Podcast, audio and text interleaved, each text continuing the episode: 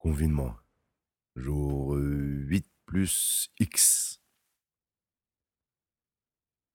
Reprenons là où j'en étais. Je vous bassinais avec ma Game Boy et mon Zelda. ah, grand Dieu. Au-delà du fait affreux que ça fasse de moi un ex-geekos à l'eau de rose. Chose que je n'assume encore qu'à moitié devant les zouzes, tant je psychose. Vous allez me dire que ça nous avance pas trop dans notre histoire, tout ce schmulblick japoniesque. Et vous auriez pas tort.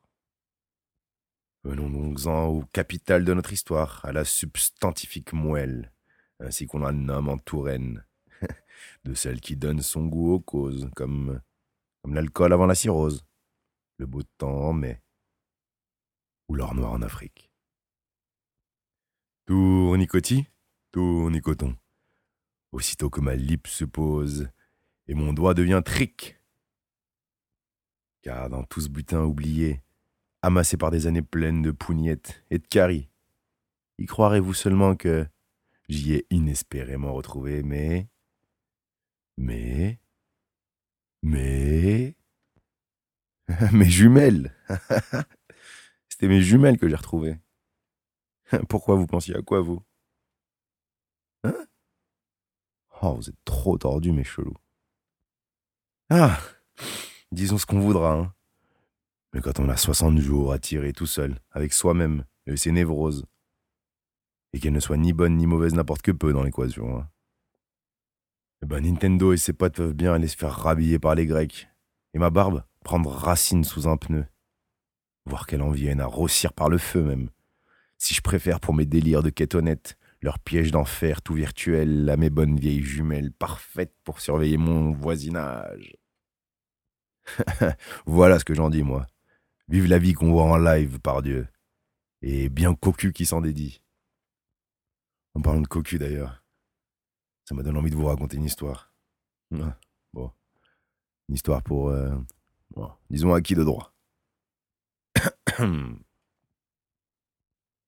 Madame Moncu, je vous adresse par la présente un mot d'amour qui, quoique de joie, contient des larmes.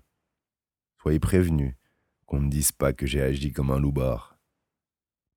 Pour lubrifier ce bon présage, sachez en rire, comme à la messe, quand le prêtre, ivre, se prend les pattes dans les soieries de sa noblesse, qu'il dégringole, la chance apprise, suintante du vin de sa détresse, et sur le brut de son église, comme une piche s'étant toute molle.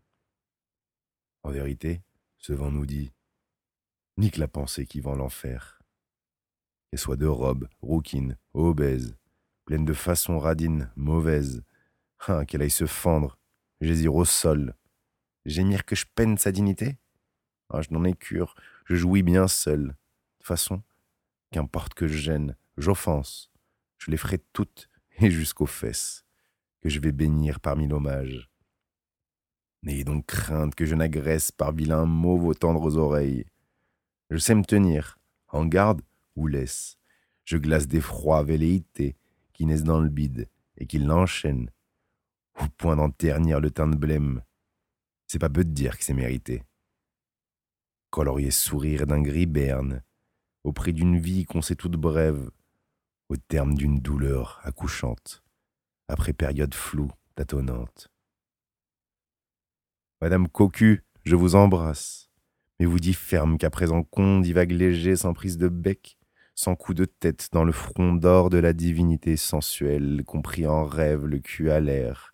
Gardez pour vous vos querelles lourdes, vos ritournelles, vos pics soyeux, sous peine de me voir détaler parmi si près, si loin de vous. Ma reine mégère, ma feignasse gourde, grise passagère, comme grippe en mai. Lâchez ma main, vous en déplaise. Vénus m'attend, Cyprine que j'aime. Comment pourrais-je, pour une connasse, faire mes adieux à telle déesse? Il est joli mon conte, non? Ah, vivement demain.